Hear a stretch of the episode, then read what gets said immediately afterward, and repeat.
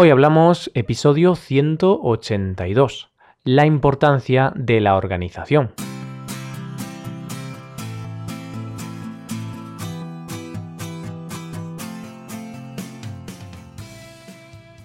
Bienvenidos a Hoy Hablamos, el podcast para aprender español cada día. Ya lo sabéis, publicamos nuestro podcast de lunes a viernes. Podéis escucharlo en iTunes, Stitcher o en nuestra página web hoyhablamos.com. Recordad que en nuestra web tenéis disponible la transcripción completa del audio que estáis escuchando. Hola amigos, ¿qué tal estáis? ¿Con ganas de llegar al deseado fin de semana? Bueno, ya lo tenemos cerca. Ya estamos a viernes. Eso significa que vamos a tope con el fin de. Para hoy os hemos preparado un tema dedicado especialmente a aquellas personas un poco desorganizadas. Aquellas personas para las que el orden y la organización no son su punto fuerte. Hoy hablamos de la importancia de la organización.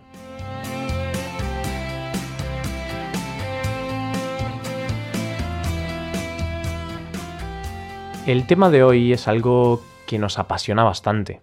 Como podréis entender, crear y publicar un episodio del podcast cada día es algo que nos lleva mucho tiempo. Nos lleva varias horas al día. Hay que buscar temas interesantes, buscar fuentes para conseguir información fiable, redactar un guion con palabras y expresiones útiles y actuales, grabar, editar, publicarlo en las diferentes plataformas y mucho más. Por eso, para nosotros, la organización es clave. Nos permite ahorrar mucho tiempo y hacer que este podcast sea posible. Por tanto, creemos que la organización es necesaria y casi indispensable en la vida, tanto en lo personal como en lo profesional. En eso todos estamos de acuerdo. Pero ¿hasta qué punto? La diferencia entre una persona organizada y una persona que no es organizada es abismal, es enorme. Alguien organizado no llega tarde a una reunión, sabe dónde ha puesto el móvil o dónde ha guardado las llaves del coche. En cambio, una persona que es desorganizada llega tarde a la reunión, pierde el móvil y no sabe dónde ha guardado las llaves del coche. Hay dos tipos de personas, las organizadas y las que no lo son. ¿En qué lado estás tú? Yo, hasta hace unos años, era una persona bastante desorganizada hasta que un día me dije a mí mismo, ¿cómo es posible que no tenga tiempo para hacer todo lo que me propongo, si el día tiene 24 horas? Pues la respuesta a esta falta de tiempo hay que buscarla en la pérdida de tiempo. Y es que en ocasiones perdemos el tiempo casi sin darnos cuenta. El tiempo pasa volando, como se suele decir, y cuanto más mayores nos hacemos, más rápido pasa. Eso es así. ¿Qué hacer ante esto? Pues qué mejor que aprovechar el tiempo que tenemos. Todo depende de nuestra organización. El tiempo es oro, como dice el famoso proverbio. La vida es breve, por lo que hay que aprovechar el tiempo que se nos concede. A menudo nos encontramos con la típica excusa de que no tenemos tiempo. Incluso tratamos de convencernos de que no tenemos tiempo mientras estamos sentados en el sofá. Sin embargo, la realidad es otra. El día tiene 24 horas, 1440 minutos y 86.400 segundos, por lo que la famosa excusa de no tengo tiempo va perdiendo sentido.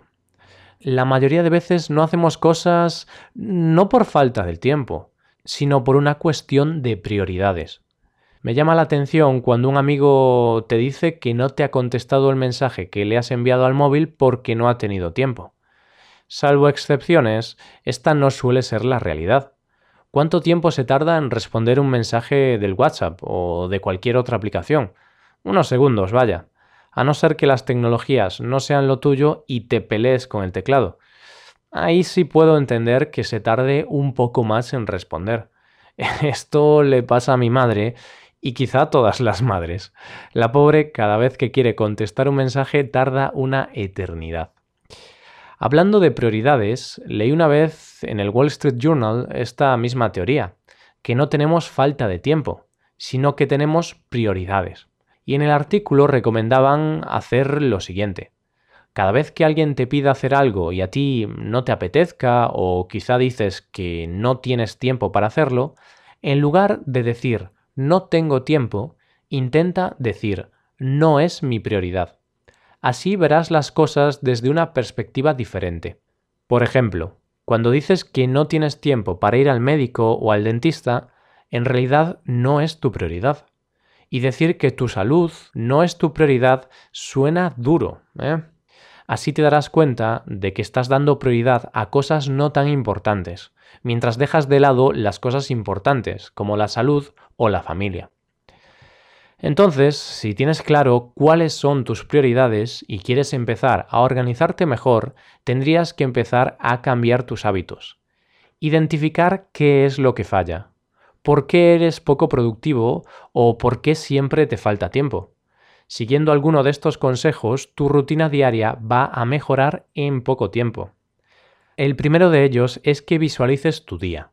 Nada más despertarte, empieza a pensar qué es lo que tienes a lo largo del día. Ya tengas que lavar el coche, cortar el césped, preparar la comida, llevar tu hijo al parque, ir al dentista o sacar a pasear al perro, no te estreses. Organízate de forma inteligente para aprovechar al máximo tu tiempo. Para ello, haz listas. Las listas funcionan. Apuntando todo, ya sea en un papel o en las notas de tu móvil, tendrás todo bajo control. La falta de memoria ya no va a ser un problema. La lista de la compra no va a darte más dolores de cabeza. Y es que si vas al supermercado sin una lista de la compra, esta se puede alargar mucho más de lo que pensabas. Hablo por experiencia. A mí me ha pasado muchas veces eso de ir al supermercado para comprar dos cosillas y acabas comprando media tienda. Es algo inevitable, a no ser que vayas con la lista de la compra en mano. El siguiente consejo es que de esa lista de tareas o cosas que tienes que hacer, filtres lo importante y lo no importante. Este es un tipo de organización que se utiliza en los negocios y es útil también para el día a día. Ordena las cosas según sean importantes, no importantes y urgentes o no urgentes. Con esta organización verás muy claro lo que tienes que hacer. Lo importante y urgente hazlo ya, no esperes. Lo importante y no urgente puede esperar, pero tienes que anotarlo en tu agenda y programar un día para hacerlo. Lo urgente y no importante puedes delegarlo. Y por último, lo no importante y no urgente, elimínalo de tu agenda o de tu lista, por favor. Si no es importante y no es urgente, ¿por qué le estás dedicando tiempo? Un punto importante que acabo de mencionar es que delegues las tareas en otras personas. Siempre y cuando puedas, claro está. No te hagas cargo de todo. Trabaja en equipo. Por ejemplo, si tienes pareja, organizaos de manera que cada uno tenga la misma carga de tareas o responsabilidades. Así ahorraréis mucho tiempo. Y una forma inteligente de ahorrar tiempo es anticipándose, planeando las cosas con tiempo. De esta forma podrás darte un respiro y hacerlo todo con más calma. Por ejemplo, si todas las mañanas vas muy justo de tiempo, quizá puede ser buena solución preparar la comida o la ropa la noche anterior. Así evitarás tener que pensar qué ponerte o qué cocinar de buena mañana. Estos son solo algunos consejos que pueden ayudarte a organizar el día de una forma más eficaz. No obstante, una de las principales claves de la organización es la fuerza de voluntad. Sin ella no hay nada de qué hablar. La fuerza de voluntad es lo que te hace hacer algo al momento y no decir después, mañana o en otro momento. Para ello, haz las cosas más aburridas o más pesadas en la primera parte del día. Así el resto del día irá sobre ruedas, o sea, el resto del día va a ser más fácil. Este es un truco que suele funcionar, puesto que nos quitamos de encima esas cosas que nos dan tanta pereza o que nos cuestan tanto hacer. Teniendo en cuenta todas estas cosas, serás más productivo, más eficaz y tendrás más tiempo para disfrutar de tu tiempo libre. Al fin y al cabo, es uno de los principales objetivos de la organización, organizarte bien para disponer de más tiempo para ti mismo. Espero que estos consejos os ayuden a ser más productivos o a distribuir vuestro tiempo de la manera más eficaz posible. Y de esta forma tendréis más tiempo para estudiar español. si tenéis alguna duda o alguna pregunta, podéis escribirnos un comentario en nuestra página web, hoyhablamos.com. Y aquí acabamos. Nos ayudarías mucho dejando una valoración de 5 estrellas en iTunes. Y recordad que podéis consultar la transcripción completa de este podcast en nuestra página web.